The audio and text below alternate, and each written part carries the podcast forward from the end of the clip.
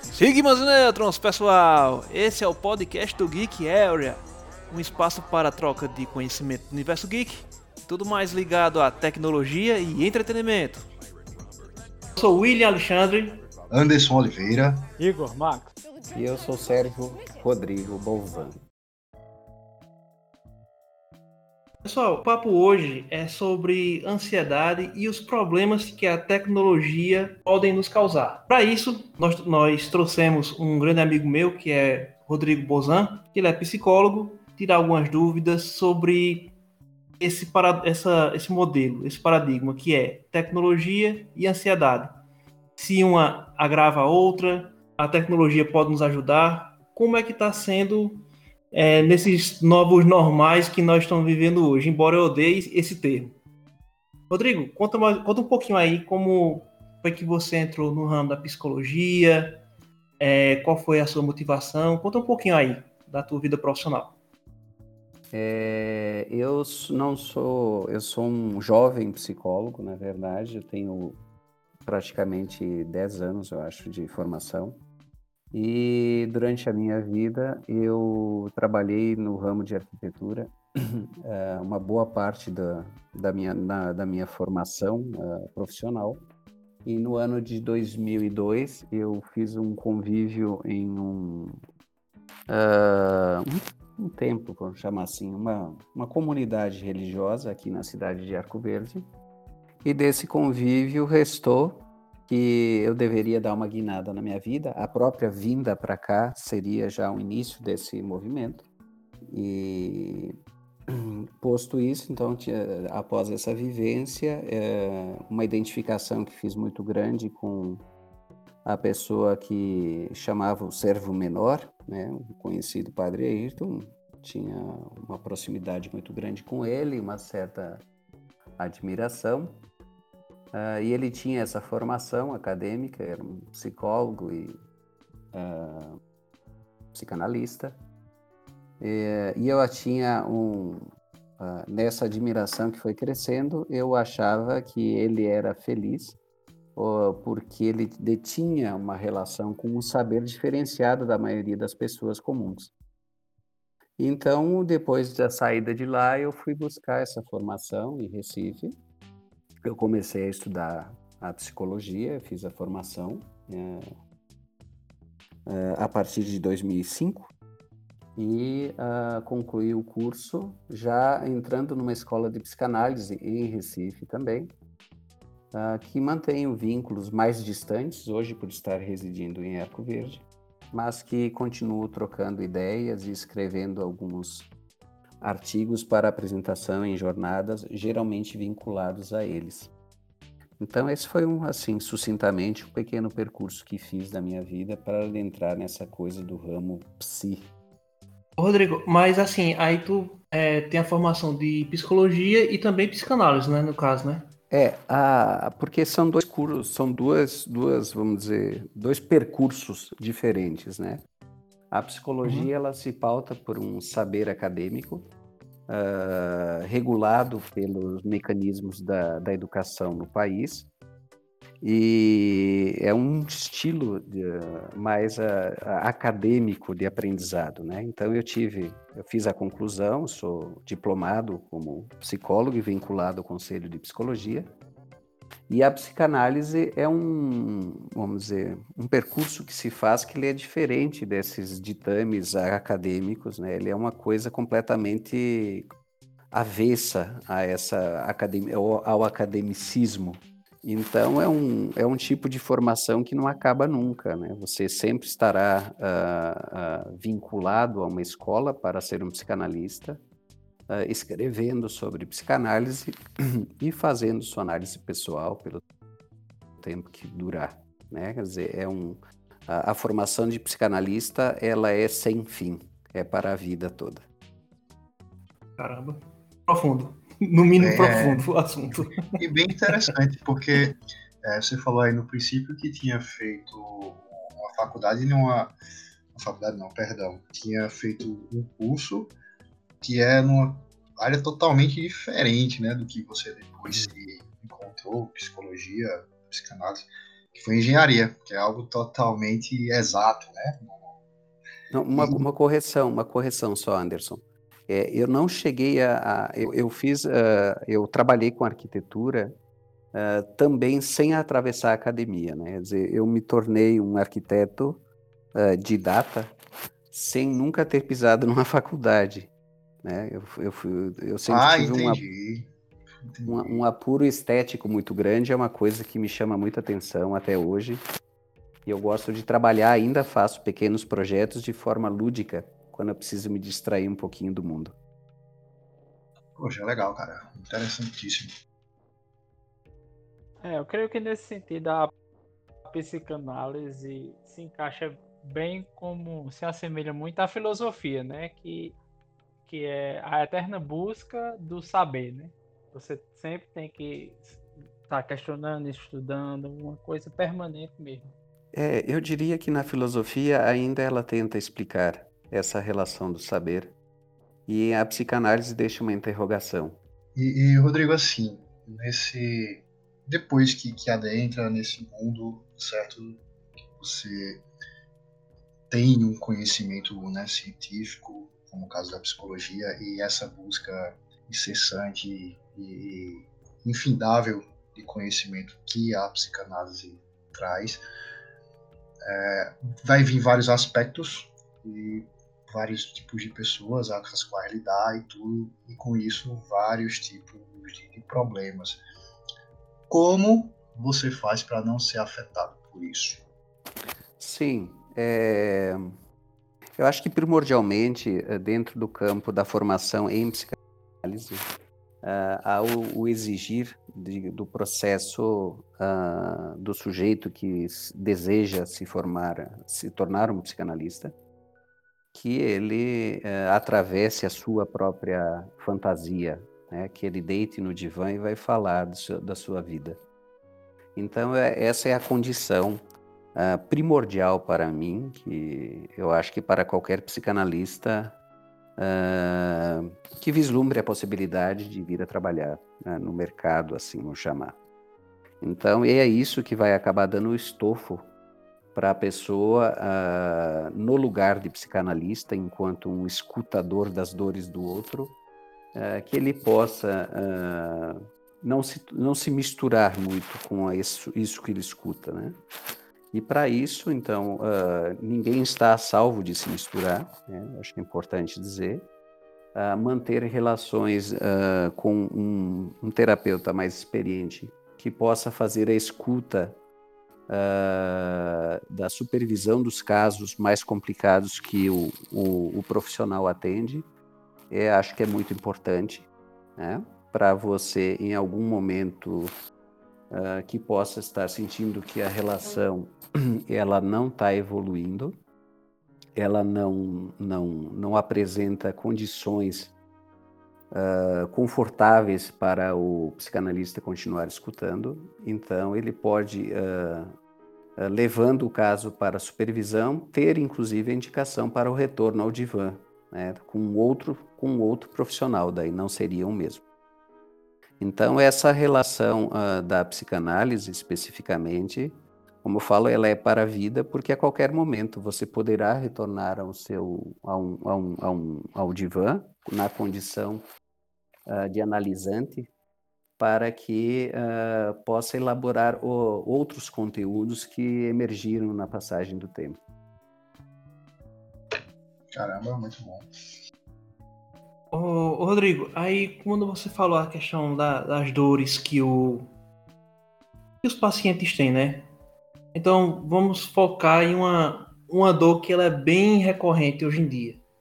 No caso, realmente assim, da, da ansiedade. Como ela começa, ela tem vários graus, é, existe a ansiedade leve, a moderada, a grave. Quando é a hora de buscar ajuda? Ou não tem uma hora específica? Pronto. Então, a ansiedade é um termo bastante banalizado hoje, né? Uh, a ansiedade, o que, o que é uma ansiedade? Né? A ansiedade é um estado de um humor uh, que é caracterizado por uma apreensão, assim, quer dizer, a pessoa está sempre apreensiva uh, e tensa, né? Então, tá, em que o sujeito ele antecipa um perigo iminente, uma catástrofe, qualquer coisa nesse sentido, né? Isso segundo o dicionário de psicologia da APA. Né? fui fazer uma pequena pesquisa para a gente poder trazer esses elementos para esse encontro. Né? Mas, em minha opinião, é, é possível que situações ansiosas ocorram também por momentos bons, né? positivos da vida do ser humano, não somente dentro dessas concepções de negativismo que estariam no dicionário. Né? Então, por exemplo, é, conclusões de trabalhos, né? uma visita amorosa, uma encomenda guardada, são situações em que invariavelmente o sujeito pode se colocar numa posição ansiosa, certo? Então, o, esse antecipar de coisas que a ansiedade traz, ela não é negativa ou positiva. Ela é própria da posição da relação do sujeito com o tempo. E esse tempo ele não é o tempo cronológico, mas o tempo da sua estrutura psíquica. É, então, por exemplo, a relação com o tempo da criança, ela é muito diferente da relação do tempo com o adulto. Né? Se algum de vocês já tomou um castigo quando era garotinho, e eu acho que já tomaram, né? quer dizer, a pessoa às vezes passou um dia de castigo, mas lembra hoje como se tivesse sido um mês, se tivesse ficado trancado num quarto ou em casa sem poder brincar com os amigos. É, a relação do tempo e do espaço da infância é muito diferente da relação de tempo e espaço do adulto, certo? Uhum. É relativo, e... né? É, ela, ela é assim, é uma construção que se faz, né? Quer dizer, o sujeito, ele, ele não nasce naquela coisa da ideia da tábula rasa, mas ele, ao longo do tempo, ele vai adquirindo, usando um termo, então, tecnológico, pequenos softwares que vão uh, graduando ele até chegar na vida adulta. Uh, quando é que uma pessoa deve procurar ajuda? Uh, eu acho que a qualquer momento que uma pessoa ela perceba que essa ansiedade está trazendo a ela desconforto físico, desconforto emocional, uh, ela não consegue se relacionar bem, vive dando explosões uh, afetivas, ela tem ânsia de vômito, não dorme direito, o alimentar está prejudicado. Quer dizer, qualquer momento que esse tipo de comorbidade chamado já começa a se estabelecer na relação uh, da pessoa ansiosa, então ela precisaria de ter um acompanhamento já.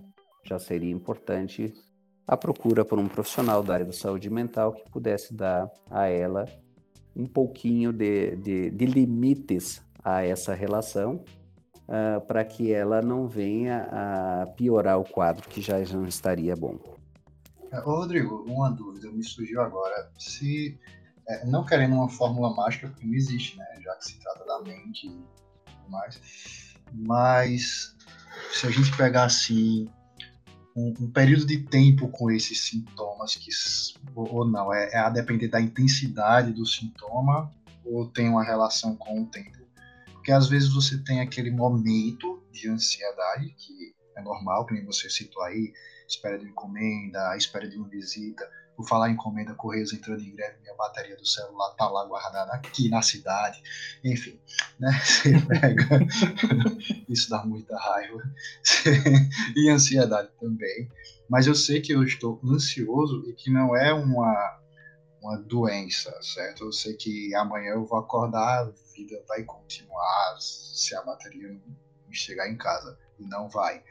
Mas é, até que ponto assim a pessoa deveria pensar não esse sentimento está me, me tanto tempo assim eu estou sentindo todos esses efeitos aí que você falou algum deles e, e ela pensar assim não agora sim eu talvez precise de uma ajuda porque sempre é difícil né para algumas pessoas notarem isso mas com um gatilhozinho de, de tempo e, e intensidade que você poderia dizer assim, não, talvez daqui para cá sim era interessante? Bem, Anderson, é, é uma pergunta difícil de responder, porque cada ser humano reage de uma maneira, né? Mas acho que primordialmente eu estabeleceria uns critérios a intensidade e uma durabilidade de 15 dias, por exemplo. É, usando um, um, uma coisa. Uma média, né? Uma média.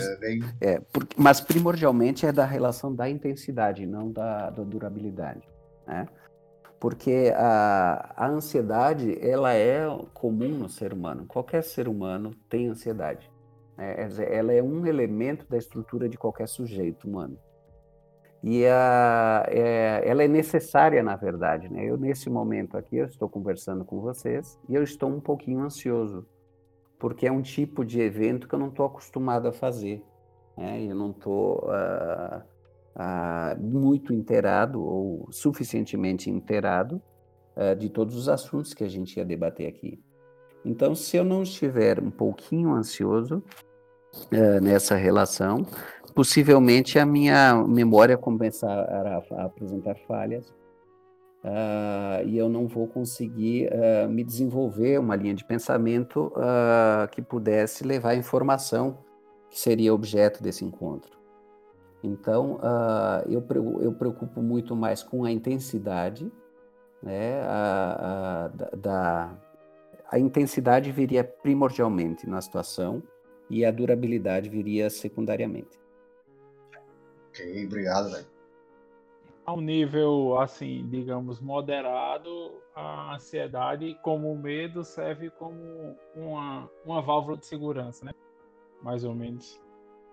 É, sim, a ansiedade, ela é, ela é da natureza humana. Desde que a, a, o ser humano nasce e começa a desenvolver, ele começa a desenvolver uma relação ansiosa com as coisas do mundo. Então, uh, ele, essa relação da ansiedade e do estresse, enfim, da angústia, são elementos constitutivos de qualquer sujeito. É? Quer dizer, e, eh, quando essas coisas se, se abalam, né, aí então a, a pessoa pode entrar num, numa situação mórbida, uma situação de doença, que caracterize um quadro já para, para um, uma terapia. E, no seu ponto de vista, assim, qual, qual onde e o que mais está afetando na psique das pessoas? Essa questão das redes sociais, a dependência tecnológica, qual o tipo, assim, se causa algum determinado tipo de transtorno ou se agrava algum já existente? É, é assim, a questão de transtorno é porque às vezes as pessoas usam o termo transtorno de ansiedade, né? E uh, a ansiedade é uma coisa e transtorno é outra. Mas acho que é importante até esclarecer, né?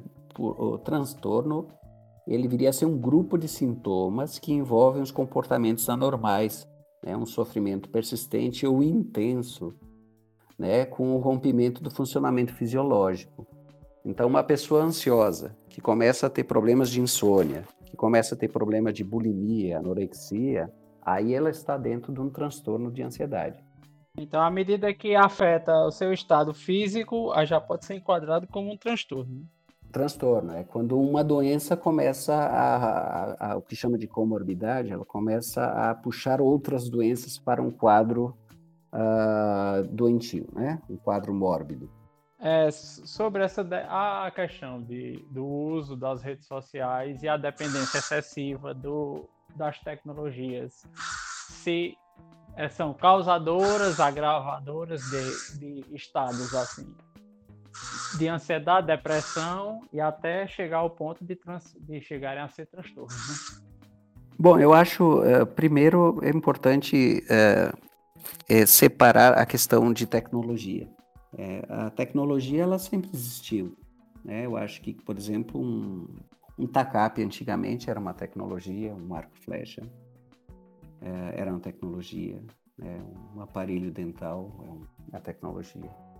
Então, especificamente na questão da, dessa, da tecnologia hoje, nos computadores, redes sociais, a nuvem, a internet, ela veio e trouxe realmente um, um, um, agravante, vamos dizer assim, a um quadro já existente. O ser humano ele é ansioso desde que nasce. E isso não é na contemporaneidade, ao longo da história da, do, da vida, uh, desde que se começa a pensar na ideia de subjetivismo uh, e se valorizar isso, né, essa pessoalidade, eh, o ser humano vem enfrentando os problemas com ansiedade. Né?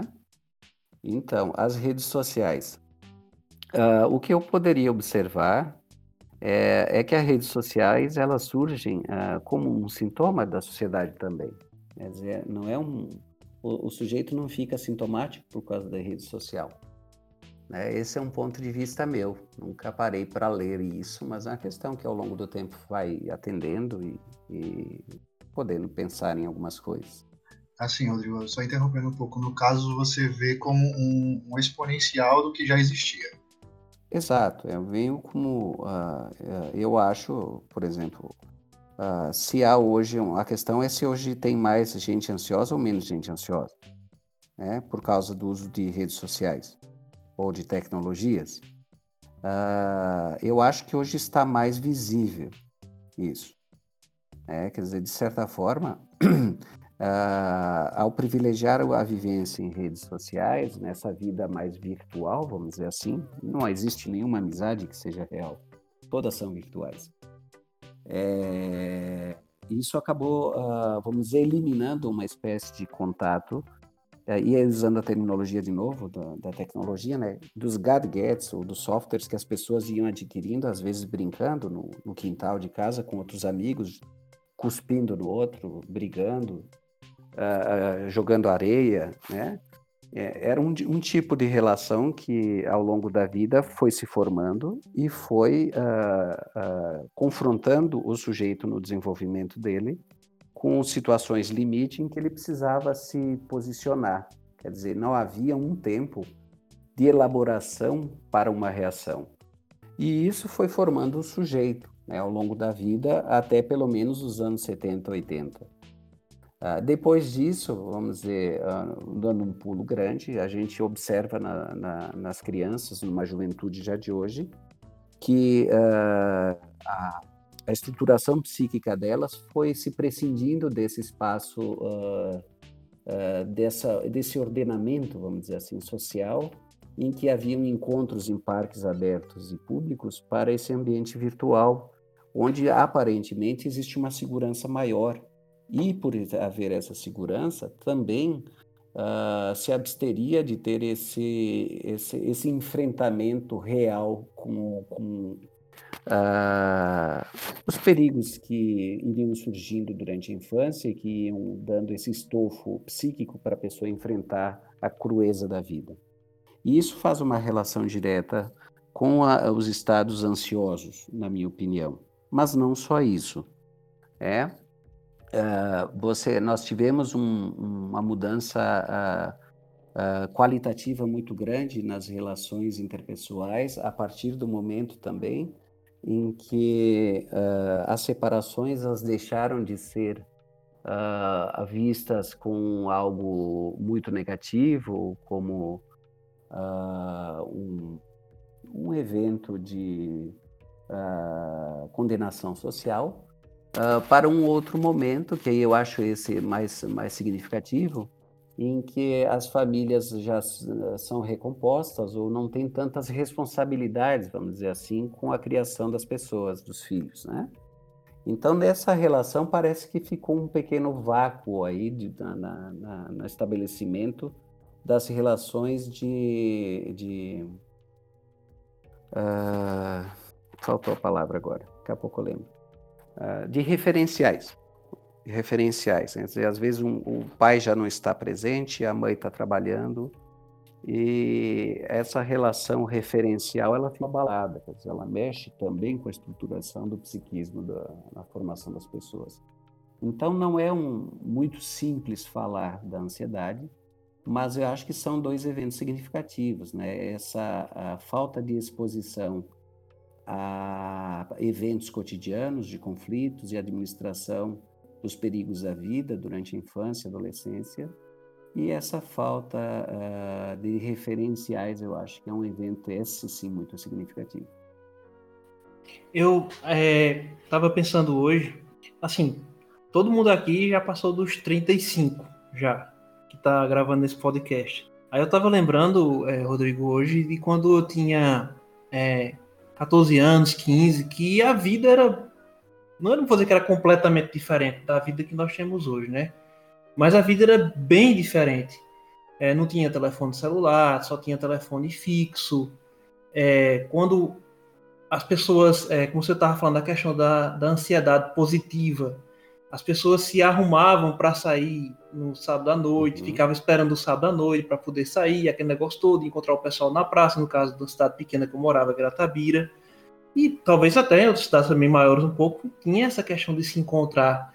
As pessoas não ficavam é, como ficam hoje, já marcando já com o celular, oh, vamos encontrar fulano, Beltrano, tal, não sei o que lá, e chega já pensando quando chegar lá, vai tirar foto para ganhar like na rede social e assim por diante, né? E outra coisa também. É, uma vez eu tava puxando pro lado assim, pro lado nerd da coisa mesmo, pro lado geek. Tem uma, uma, uma série que é chamada Black Mirror. Não sei se você conhece. Já, já, já vi alguns capítulos. Já viu, já, né? Pronto. Então, no Black Mirror tem um, um episódio, acho que é na quarta, quarta temporada, que tem um cara que ele é surtado com a questão de redes sociais, porque as redes sociais trouxeram um problema grave para a vida dele, né? E uma pessoa cometeu até suicídio, se eu não me engano, nesse episódio. É, e assim, ele falava, o personagem da série, que a gente sabe disso, né? O programador, aquela, a parte do aplicativo, tudo tem um motivo para estar naquele local. Um exemplo, o botão do, o botão do, no caso do Instagram, do Instagram que o botão do gostei lá, que é o coraçãozinho, ele tem que estar tá acessível ao dedão para poder ficar mais fácil. É, melhorar a questão da usabilidade, dar dois cliques para você poder curtir uma foto. E assim vai. E a questão, aí vem a parte é, psicológica, né? Você coloca uma, uma foto é, no Instagram, no Facebook, nas redes sociais, enfim, esperando uma recompensa. Você espera que aquela foto sua tenha like, que as pessoas comentem. E a partir do momento que você não tem aquele, aquela resposta, você vai ficar pensando, poxa, sabe o que é que é está acontecendo? Foi a roupa que eu coloquei? Foi é, a foto, a cor? Ou será que é porque eu sou feio mesmo? Eita, poxa, ninguém gosta de mim. E assim o cara vai criando todo aquele universo que o ansioso cria aquele universo, né? Sim, é uma questão significativa essa que tu está colocando, William. Uh, eu, eu, sempre disse que a, a, a, base de sustento de, das redes sociais hoje, primordialmente as duas que eu frequento, que é o Facebook e o Instagram, são uh, tecnologias de base narcisista. É, então, uh, a, relação, quando você fala dessa questão da velocidade das coisas, né? E do tempo antigo, quando você era menino, quando você era mais novo. Eu acho que todos nós, né, acima dos eu, eu quase com 50 anos, mas uh, é interessante isso, eu sempre apontei isso, né? Antigamente, em janeiro, o, o, pai ou a mãe diziam assim para o filho, ó, se você se comportar esse ano, no Natal, eu posso ver com o Papai Noel se ele vai te dar uma calói. Vê que situação. Quer dizer, uh, você tinha aí pela frente 11 meses né, de construção da possibilidade de ganhar algo. É? Não só isso. Né? Então você uh, tinha uma namorada que morava longe, você mandava uma carta para ela, demorava 15 dias para ir. Ela ia escrever, demorava 15 dias para voltar. Dizer, isso tudo parece que educa a questão da relação do sujeito com o desejo. Havia uma espécie de, de freio, né? um limite, uma borda que vinha a dar anteparo a essa ansiedade, uh, quer dizer, uh, ela não extravasar disso. Né? Você sabia que existia um tempo. Uh, uma coisa que eu acompanho muito hoje, por exemplo, é que essas datas festivas elas acabam ficando esvaziadas de significado, não no sentido uh, religioso do termo, mas no sentido da relação do tempo. É, uma criança se comporta bem, ela ganha um tablet. No dia seguinte, o boletim veio com nota boa, é pá, logo ganha um notebook. Então, uh, não existe essa educação do desejo o que faz me parecer que as pessoas, quando não conseguem algo de imediato, estão sempre no campo da ansiedade. Imediatismo. Pronto, era essa palavra que eu estava né, é, para esperar é. chegar nela. E é, uma, e é uma situação delicada. E é uma situação muito delicada, viu? não é simples. Eu vejo muitos casos, às vezes, uh, uh, de suicídio, por exemplo, de às vezes acompanhar de, de, de forma distante, que uh, trabalha nessa coisa do sujeito não poder lidar uh, com essa falta de borda nas coisas. Né? Quer, dizer, quer dizer, a pessoa não conquistando ou perdendo um amor na vida, ela entra num campo uh, vazio de uma ausência dessa estrutura que não se consolidou na formação psíquica dela, que a única solução seria o extermínio. É, então, essa questão da, da relação da educação do desejo, da temporalidade, da ansiedade, são coisas que elas não andam só, são engrenagens, vamos dizer, que no aparelho psíquico elas andam caminhos juntas. E às vezes, faltando uma engrenagem aí, o sujeito cai no vazio uh, uh, do, do, do, desconhecido, sem saber lidar com essas coisas e acaba uh, cometendo suicídio, que é um, trágico demais. Ou então um homicídio, né? Quando não aceita também a ser deixado, né? a gente vê em vários casos aí, jornais. É, envolveriam outras questões também de estrutura sempre, né? dentro do, de estrutura. É, uma pessoa para eliminar outra, ela tem algumas pré-condições ali para. Não, sim, entendo, mas eu falo assim na questão de, da aceitabilidade do não né, que é o tempo que a gente estava é, isso, agora. Pronto. É, essa questão aí, ela, ela remete à questão da castração. É que a, a castração é o não. É assim, grosso modo, os nãos que a gente vai levando na vida, os limites que vão sendo impostos a gente no convívio com família e com sociedade, eles são eventos eh, que indicam uma castração. Né? Quer dizer, é o estabelecimento de, de limites e de regras na vida de um sujeito que ele saindo da família, da primeira socialização, ele vai depois uh, uh, uh, dar a continuidade disso no convívio com a sociedade. Né? Então, a, a, questão da castração é outro elemento hoje que está em, em, em aberto na sociedade. É, acho que, acho que também tem a, justamente isso também é muito ligado à questão da valorização da conquista, né? Que como antigamente as coisas eram mais difíceis, mais demoradas para se ter, para se receber, naturalmente também se valorizava mais, né? As conquistas hoje em dia é, tudo aparentemente parece ser descartável. Até a Bem vida, colocado. né? Vide o que aconteceu hoje no Carrefour de Recife, né? O absurdo, né?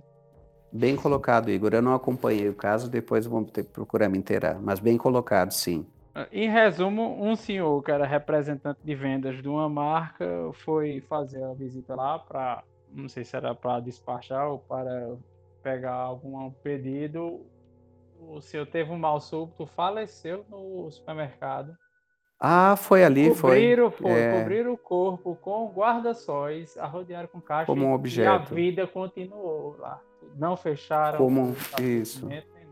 Isso, eu vi, eu vi alguma postagem em rede social e justamente não sabia qual era o mercado, mas sim, né? Veja, é, virou um produto do mercado que estragou, né? Que triste, né? Banal demais, né? E, e a demonstração é. desses casos, que nem a gente vê muito em redes sociais, tem diminuído porque é, elas próprias têm é, tirado rapidamente, né? Hoje em dia quase não se vê, mas antes era muita foto de gente com acidente enfim, coisas desse tipo. Isso não, não gera também não esse uso né, errado da, da tecnologia para divulgação apenas impactante, midiática, digamos assim, só para ganhar like, como a gente falou. Também não criam algumas, alguns gatilhos, vou usar de novo essa palavra, para criar esse tipo de sentimento de, de ansiedade, de medo. Criar, não digo, mas para aumentar nas pessoas é, sim, Anderson, veja, né, o que está acontecendo hoje. A gente está em, em, meio a uma pandemia mundial em que uma parte da população nega a pandemia e a outra afirma. Mas ambos, né, os dois, a, a, a, quem nega e quem afirma está falando da pandemia. Quer dizer, então é uma maneira somente de afirmar ou negar algo para lhe dar a sensação de que ele está bem ou que ele está vivo né? Ah, as redes sociais muitas vezes me lembram ah, aqueles eventos que tinham na antiga história, eu acho, é de enforcamento em praça pública. O ser humano ele sempre manteve uma relação de um certo encantamento com a morte. É, quantas vezes é possível ver algum vídeo, né? Hoje é tudo muito público, de um cara pendurado lá no décimo andar e a população toda lá embaixo olhando para ele e um grita: pula, pula, né? Quer dizer, a, a, essa coisa do sangue, essa garantia de que ele vai ver alguém morrendo, por outro lado, uh, afirma ele que ele está vivo, né? Mas, uh, então, a questão que eu estava trazendo da pandemia, né? Uh, as pessoas começaram a ver um número de mortos crescendo no país e começaram a ficar numa situação de extrema ansiedade. E, eu tenho certeza que os colegas de trabalho, muita gente acabou recebendo muitos pacientes que nesse período desenvolveram algum transtorno ou alguma situação uh, mórbida, né, que deixou as pessoas à margem de ter que buscar terapia. Quer dizer, a morte, ela mu mudou de sentido ao longo do tempo. E em redes sociais, como falei que tem uma base narcísica uh, muito grande, uh, a morte, ela é um desafio, é porque ela afronta a estrutura da rede. É, então, quando começaram a aparecer esses números gigantescos de mortes que estavam ocorrendo, as pessoas começaram a ter que falar da morte. É, a morte foi escondida do, do, sujeito nos últimos 30, 40 anos. Porque antigamente a morte era vista como uma coisa muito mais natural. É, a pessoa morria, se velava ela em casa, uh, se bebia o morto, se fazia um almoço festivo com todo mundo, ia todo mundo bêbado para o cemitério para fazer uma serenata para o morto. E isso foi sumindo do cenário. Né? Acho que ainda interior ainda mantém um pouquinho dessa estrutura, mas nas capitais, nas cidades grandes, não. Quer dizer, a morte é para ser escondida, o corpo é para ser logo cremado, para despachar logo isso aí, não ficar aí se deteriorando. As crianças não precisam participar desses eventos. E isso coloca, uh, né, entra muito nesse assunto do que a gente está tratando hoje. É porque a pessoa não vivendo, não experienciando experiências de perda, de castração, de morte, ela fica uh, à margem de quando ter que um dia enfrentar um evento desses, ela ficar dando um surto psicótico porque ela não tem o software já adquirido nos tempos de formação dela. Né? Então é uma questão importante isso, questão muito significativa. É a questão da proteção, né? Como aquele negócio, se você proteger a criança é, se você protege a criança para nada acontecer com ela, nada vai acontecer. Então, nada ela... vai acontecer de bom e ruim para ela. Ela já, ela já estará condenada à morte. Antes, ela nunca, ela vai existir só. Só vai existir e não vai viver.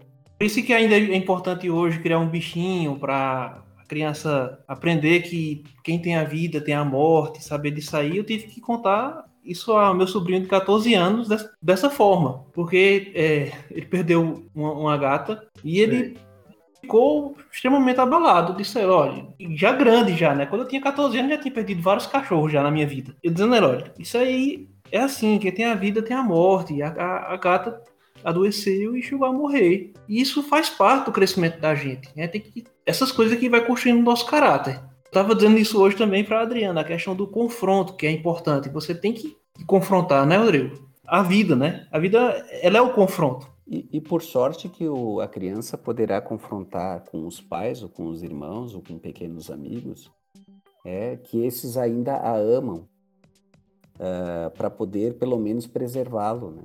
Porque hoje em dia, por exemplo, voltando para redes sociais, existe hoje um linchamento público em rede social se alguém não. que hoje estão falando dessa coisa do cancelamento, né?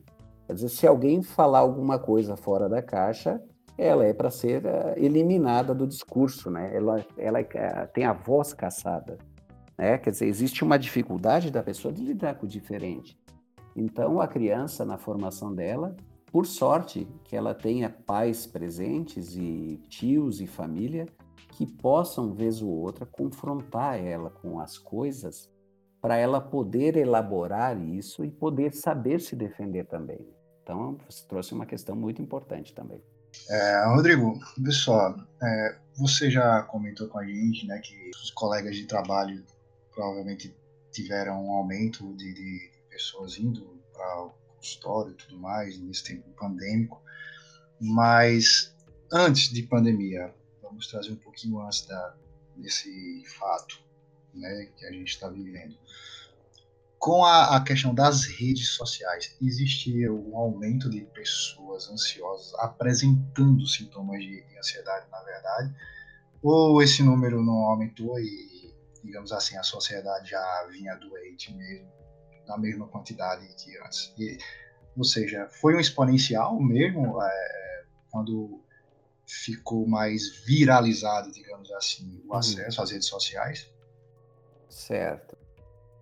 Então, é, talvez a ansiedade seja uma das grandes manifestações da contemporaneidade, e isso nada tem a ver com a oferta dos dispositivos tecnológicos, conforme eu fui apontando antes, mas de uma certa forma de estruturação subjetiva ressentida de referenciais estáveis no decurso do desenvolvimento do bebê até a fase, entre aspas, concluinte da estruturação psíquica. Né? Então, podemos apontar a, a, a reclusão social, oriunda do aperfeiçoamento dos lares e da falta de segurança cotidiana, nessa correlação às situações ansiosas. O corpo humano produz uma energia, libido, que precisa ser direcionada às demandas na vida, da vida mundana. Né? O trabalho, o esporte, o namoro, o estudo, são áreas de investimentos onde o humano descarrega essa energia de forma a não represá-la, por assim dizer. Então, a contenção, a falta de extravasamento dessa energia favorece o surgimento de distúrbios associados à ansiedade e concomitante à permanência, reforço de pontos de encontros virtuais que se intensificam com as redes sociais. Imaginemos que as redes sociais são espaços de encontros em que as pessoas circulam sem sair de casa, ao menos fisicamente. Tudo ocorre no espaço virtual. É, e sobre essa situação, se o, a sociedade já vinha doente, é, eu faço um pequeno trocadilho dessa palavra doente. Né? O ser humano é do ente. Então, sempre no aspecto da amplitude do termo, mas no que debatemos até aqui, na questão da ansiedade, esta por si não é uma doença. Todo ser que vive tem se deslindar pelo campo ansioso. O excesso de ansiedade poderia ser interpretado como uma posição doentia, daí doente, um certo nível ansioso é necessário sim para o desenvolvimento de qualquer atividade humana que requeira um pouco de atenção. Senão, o sujeito poderia, entediado com seu fazer, cometer erros. E a depender de sua função, poderia ser fatal. Já imaginou um médico, né, um cardiologista operando ali, se ele não está um pouquinho estressado, um pouquinho ansioso? É um dentista, é concurseiro. O pessoal hoje está está sempre precisando, está sempre com um nível alto de ansiedade. Então, na atualidade, o que é que a gente pode observar é, é que o modelo social que privilegia, desde tenra idade, relações mediadas por dispositivos eletrônicos, como celular, laptops, tablets, vem ofertando relações menos qualitativas do que aquelas que anteriormente privilegiavam o contato pessoal, direto, corporal, que a gente veio falando. Nessas, as relações eram mais, eram mais dinâmicas, eram interativas, pessoais, com uma infinidade de manifestações perceptíveis aos interlocutores que hoje não são devido ao afastamento físico. Essas relações que compunham conflitos eram sem mediação de aparelhos tecnológicos, ao menos os que trabalham, entre aspas, na nuvem, resolvidas ou não na hora, mas não sem efeito de conflitos vividos nas relações cotidianas resultava, em geral, a aquisição de experiência de vida, transformação subjetiva, crescimento afetivo, subjetivo, que foram dando respaldo para o desenvolvimento humano até a contemporaneidade. Mais ou menos isso que pensei. Muito bom. O difícil é achar comentários. Ficou essa. É verdade. verdade. Mas agora tem as questões positivas também, né? Eu acho que assim, as coisas simples, essa possibilidade de estar tá fazendo.